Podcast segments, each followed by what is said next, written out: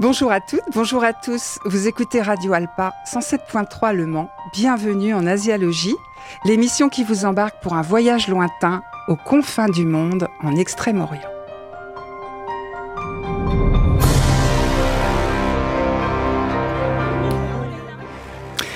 À la technique, mon compagnon de voyage, Didier. Bonjour Didier.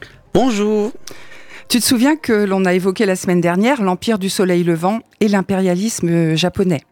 Oui, j'arrive à me souvenir à une semaine près, oui. C'est bien. Alors aujourd'hui, on va parler plus concrètement au travers de l'histoire de la colonisation de la Corée par le Japon, euh, de, la période de cette période tragique pour le peuple coréen. Et pour l'illustrer, nous avons invité Linda, libraire chez Doucet, spécialiste de littérature asiatique. Elle nous évoquera le destin des Coréens au travers de deux magnifiques romans. Bonjour Linda. Bonjour. Bienvenue à Radio Alpa et dans notre émission Asialogie. Un grand merci. Très heureux de vous accueillir. Donc aujourd'hui, je vais donc euh, parler de la colonisation de la Corée par le Japon, période euh, qui a profondément marqué euh, la société coréenne et période qui a laissé des cicatrices encore aujourd'hui. Alors en 1910, le Japon a officiellement annexé la Corée, mettant fin à la dynastie Joseon. Vous vous rappelez, c'est une dynastie qui a débuté au XIVe siècle, donc qui a duré plusieurs centaines d'années. La Corée, en devenant une colonie japonaise, a perdu toute sa souveraineté et son indépendance. Les dirigeants coréens ont été remplacés par des gouverneurs généraux japonais, réduisant l'autonomie politique du pays. Et les conséquences de tout ça ont été terribles, car la colonisation a conduit à une suppression brutale de l'expression de l'identité et de la culture coréenne, et en effaçant son histoire, et avec les Japonais avaient l'intention de fondre en fait complètement la population euh, coréenne dans la sphère culturelle japonaise. Alors pour résumer, on peut dire que le Japon a donc imposé sa propre langue et son système éducatif, interdisant l'usage du coréen dans les écoles. Alors ça nous rappelle à nous, euh, Français, de bien mauvais souvenirs aussi. Alors le Japon euh, a aussi bien évidemment imposé un contrôle très strict sur les activités politiques en Corée et tout acte de résistance ou de dissidence était violemment réprimé et la censure généralisée. Alors comme tu l'as déjà dit, oui, effectivement, de bien mauvais souvenirs pour nous. Et quelles ont été les conséquences pour les Coréens sur le plan euh, socio-économique? Alors, bah, c'est des, résumés, bien sûr. Hein. Donc, sur le plan économique, euh, on peut dire que le Japon a exploiter les ressources naturelles du pays et à favoriser son développement industriel au grand détriment des Coréens. Alors imaginez, les terres, les terres agricoles ont été saisies et utilisées pour répondre aux besoins alimentaires du Japon. Et ça, ça a entraîné bien sûr la famine et la pauvreté. D'abord la pauvreté et ensuite la famine. Voilà, et donc sur le plan social, terrible aussi, la colonisation a provoqué des divisions et des tensions au sein de la société. La politique japonaise était de favoriser certains groupes coréens et d'en réprimer d'autres. C'était diviser pour mieux régner. Alors il y a eu aussi bien sûr une migration coréenne au Japon avec euh, tout ce que ça veut dire de difficilement supportable pour les Coréens qui étaient considérés très mal. Et ça, je pense que c'est Linda va développer un petit peu cet aspect-là. Alors certains Coréens ont, collaboré avec les autorités japonaises aussi pour bénéficier de privilèges et de pouvoirs, tandis que d'autres ont mené des mouvements de résistance et de protestation au péril de leur vie. Alors il y a une superbe série sur Netflix euh, qui date déjà de quelques années, mais enfin quand je dis quelques années, c'est peut-être quatre ans. J'aurais dû vérifier. Désolé, chers auditeurs et auditrices. c'est pas grave, on t'en veut pas. Merci de pas m'en vouloir, Didier.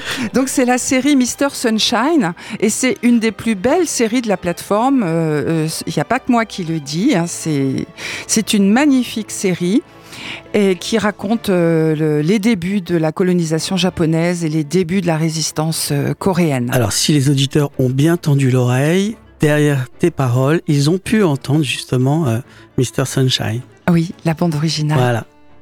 Et là, donc, du coup, bah, on va continuer sur la bande originale de Mr. Sunshine avec Park Won et la chanson Stranger.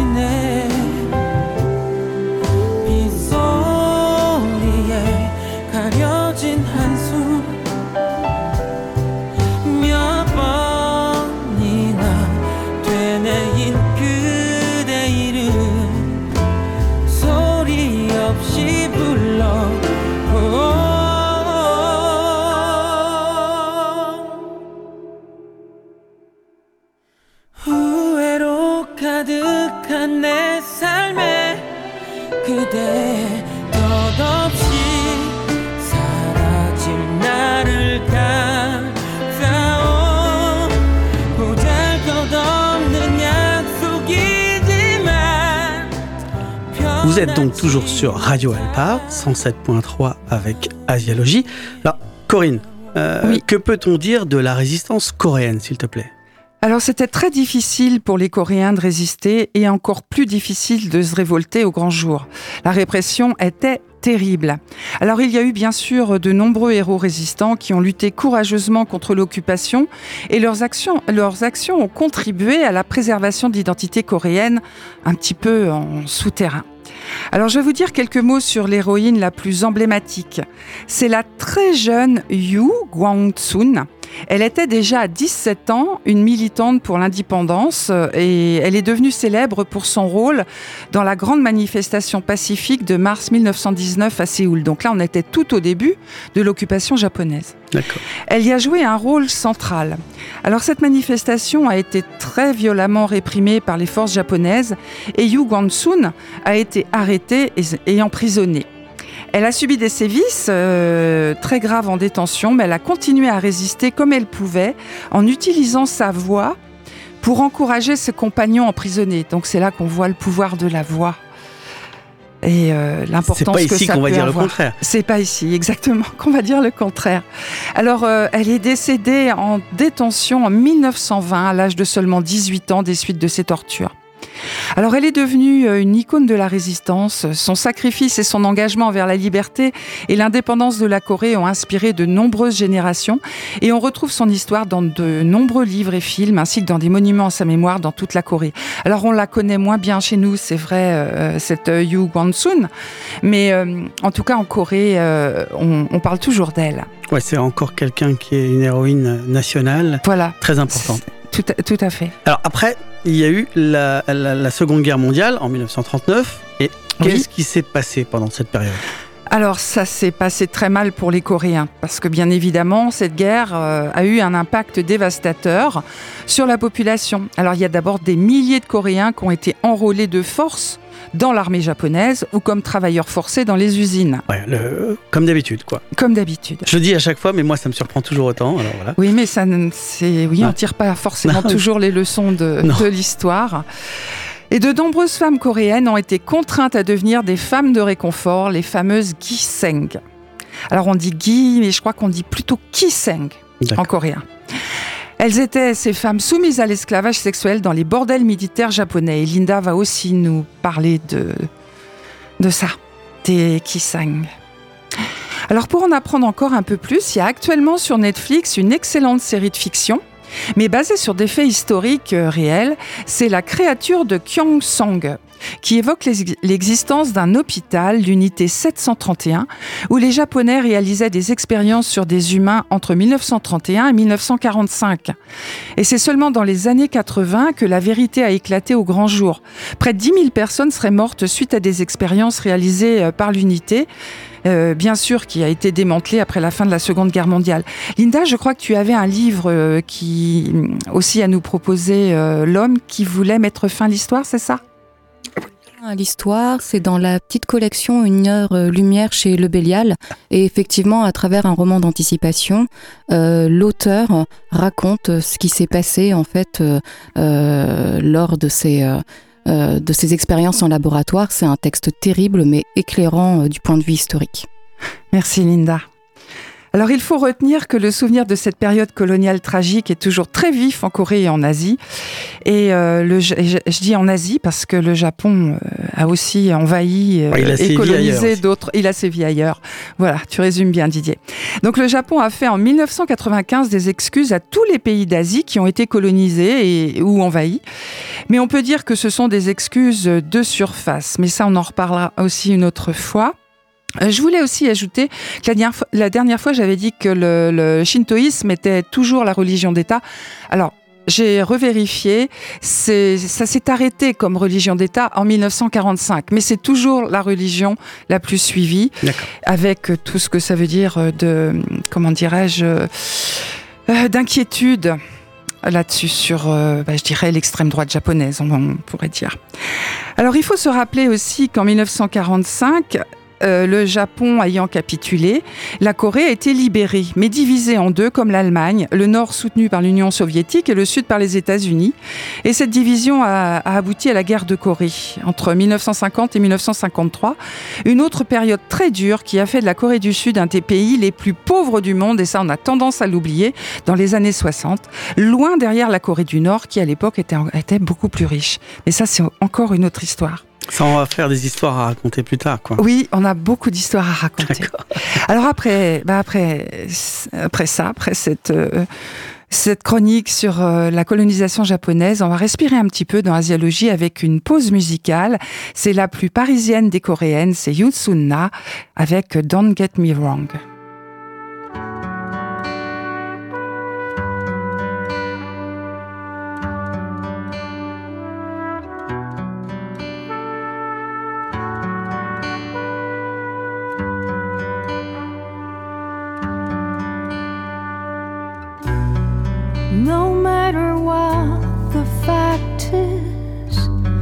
Whenever the truth is revealed, you don't change your mind. Such a shame. Whoa, whoa. I know the rainbow's not real, but you can make real love songs with it. And you believe hatred makes good melodies. Don't get me wrong, but you're so wrong. The way you see the world is wrong. Never forget we are made from love, love.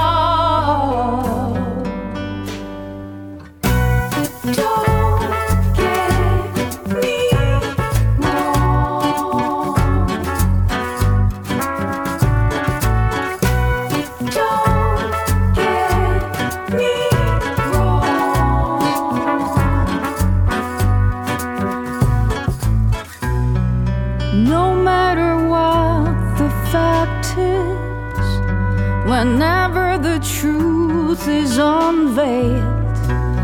You don't change your mind, such a shame. Whoa, whoa. You would say misconception, but nothing can cover up lies. And you believe false words have more power. Don't get me wrong, but you're so wrong. The way you see the world is wrong.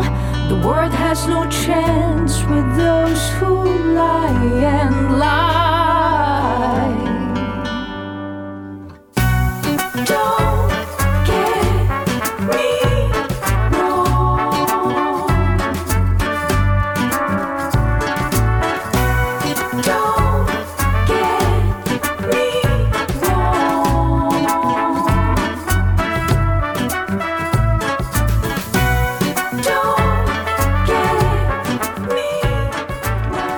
Vous êtes toujours sur Radio Alpa 107.3 avec Asialogie. Alors là, on a la chance d'avoir Linda qu'on accueille dans le studio aujourd'hui pour une chronique euh, et qui va nous recommander deux livres majeurs pour mieux comprendre ce qu'ont vécu les Coréens pendant l'occupation japonaise.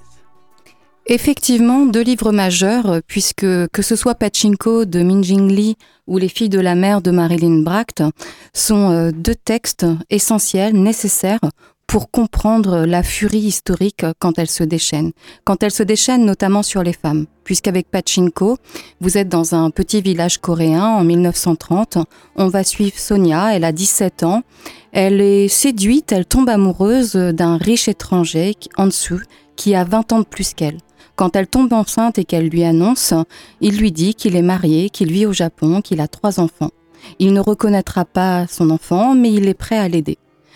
Pour euh, Sonia, c'est impossible et elle se dit qu'elle a deux choix. Déshonorer sa famille ou alors devenir la seconde épouse coréenne. Ce serait un déshonneur pour elle. Elle va choisir une troisième alternative, celle en fait de suivre un pasteur chrétien qui lui propose de se marier et de partir pour Osaka.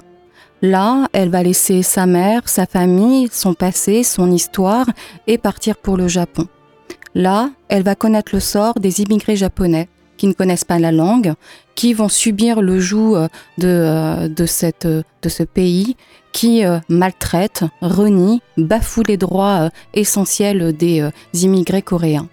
Peu à peu, on voit s'installer des quartiers coréens où en fait on joue le pachinko. Le pachinko, en fait, c'est à la fois un jeu et un lieu en fait où on joue des jeux de hasard, des jeux d'argent, puisque ça va être pour les Coréens peut-être le seul moyen de faire fortune, de réussir à survivre dans ce monde hostile. C'est un texte incroyable où on va suivre quatre générations, des femmes bafouées, reniées. On va suivre aussi euh, ce moment essentiel dans l'histoire de la Corée où en fait elles vont subir à l'intérieur d'un pays le joug en fait de, de, ce, de ces Japonais hostiles à l'immigration. C'est un texte impressionnant, c'est une fresque historique incroyable qui parle de la colonisation, qui parle de la Seconde Guerre mondiale, des notions comme le christianisme, aussi l'homosexualité. C'est un texte qui parle de ceux qu'on a sacrifiés, de ceux que l'histoire a laissés derrière eux en les considérant comme invisibles. C'est une grande fresque historique, sociale, féminine et que Barack Obama avait considéré comme un ciel essentiel euh, à l'œuvre euh, et à la construction d'un pays. Deuxième texte, Les filles de la mer. Pardon Linda, avant. Donc il existe en poche ce livre Oui, il existe en poche en fait chez HarperCollins ce texte. D'accord. Et- Et tu peux nous redonner le nom de l'auteur? Min Jin Lee. Je suis sûre que je prononce très mal. Non, non, je crois que ça se prononce comme ça, Min Jin Lee. Bon, on file à la librairie Doucet demain pour pouvoir l'acheter, quoi. Voilà, et le on attend le deuxième. Ouais, Alors ça. Linda, le deuxième. Le deuxième, c'est Fille de la mer de Marilyn Bracht.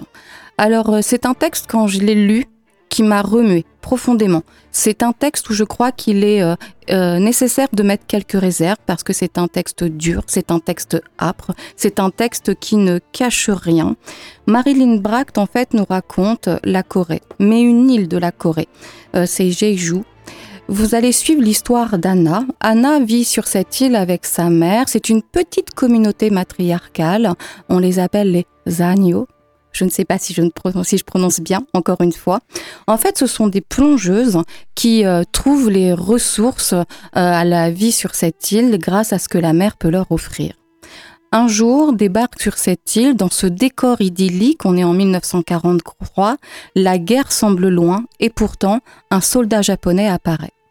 Anna, qui a 16 ans, voit sa sœur au loin, elle a 9 ans, et là, elle est inquiète. À la force de ses bras, elle rejoint la plage, elle s'interpose entre sa sœur et le soldat.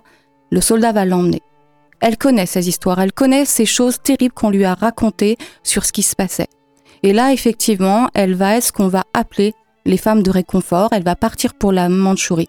C'est un moment terrible de l'histoire, puisqu'en fait, les femmes de réconfort, ce sont ces femmes qui vont être utilisées comme prostituées, comme esclaves sexuelles dans les maisons de passe pour servir l'armée impériale japonaise.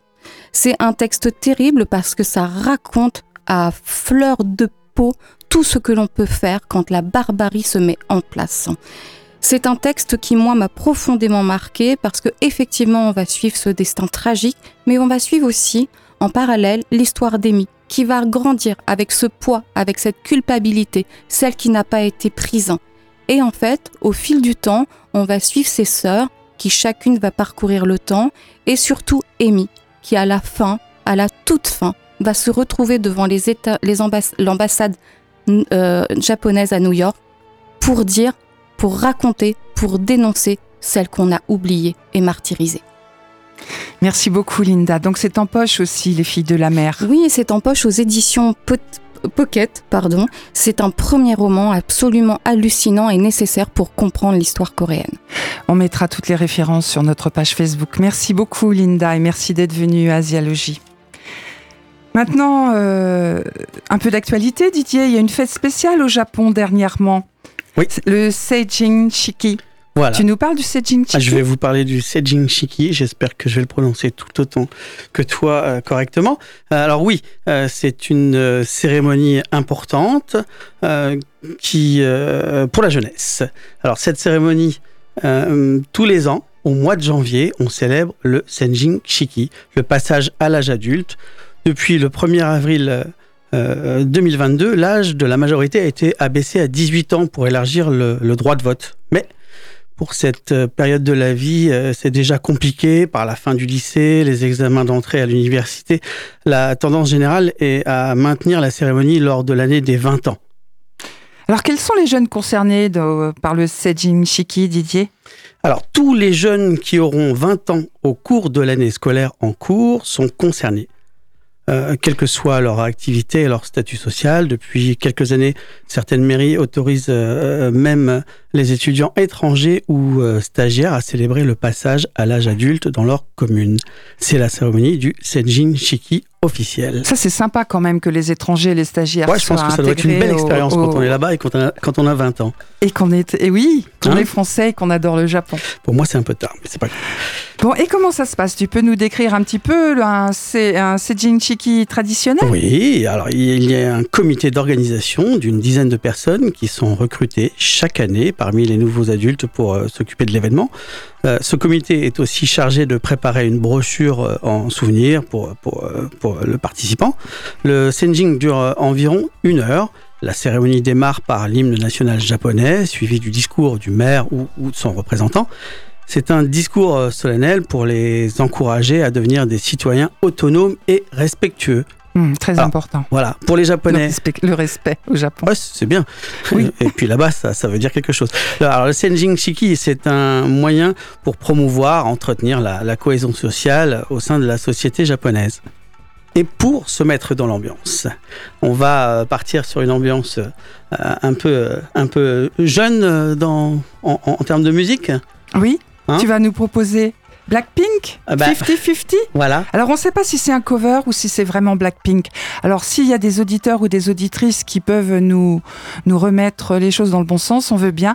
En tout cas, c'est une chanson de la, euh, qui est de l'album Cupid. Ça c'est bien de Blackpink. Et donc la chanson s'appelle 50-50.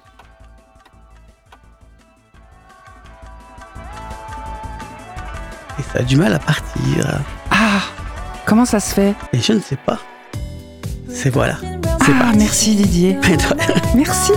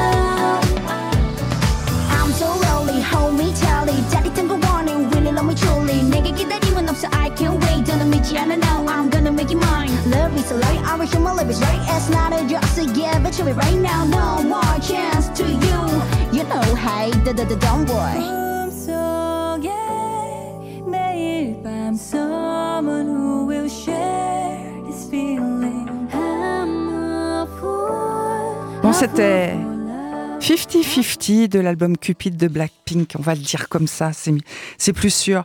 Bon Didier, c'est très codifié euh, le passage euh, à l'âge adulte au Japon avec le Seijin Shiki.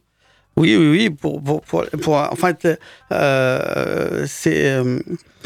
en fait, les jeunes portent une tenue traditionnelle, les, les filles portent généralement un kimono avec un, col en fourrure blanche, euh, et les garçons euh, la, la tenue traditionnelle ou un costume trois pièces à l'occidental. Mais aujourd'hui, le Senjin Shiki est devenu l'occasion pour de nombreux jeunes de porter des tenues plus colorées et originales euh, les unes que les autres. Et après la cérémonie du Seijin, qu'est-ce qu'ils font les jeunes?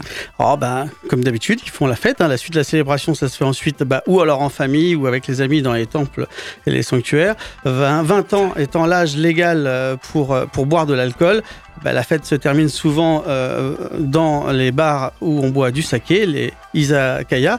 Puis bon, bah, certains préfèrent le faire ailleurs parce que ça correspond pas encore vraiment à leur vie d'adulte. Et ils filent à Disney Tokyo, qui est devenu le haut lieu de la célébration du Senjin. Ah très bien. Bon Didier, tu sais que Asialogie, c'est déjà fini. Chers auditeurs, chères auditrices, on vous quitte. On vous retrouve euh, la semaine prochaine dans Asialogie.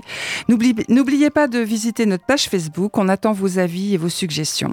Rendez-vous la semaine prochaine sur Radio Alpa 107.3 FM Le Mans.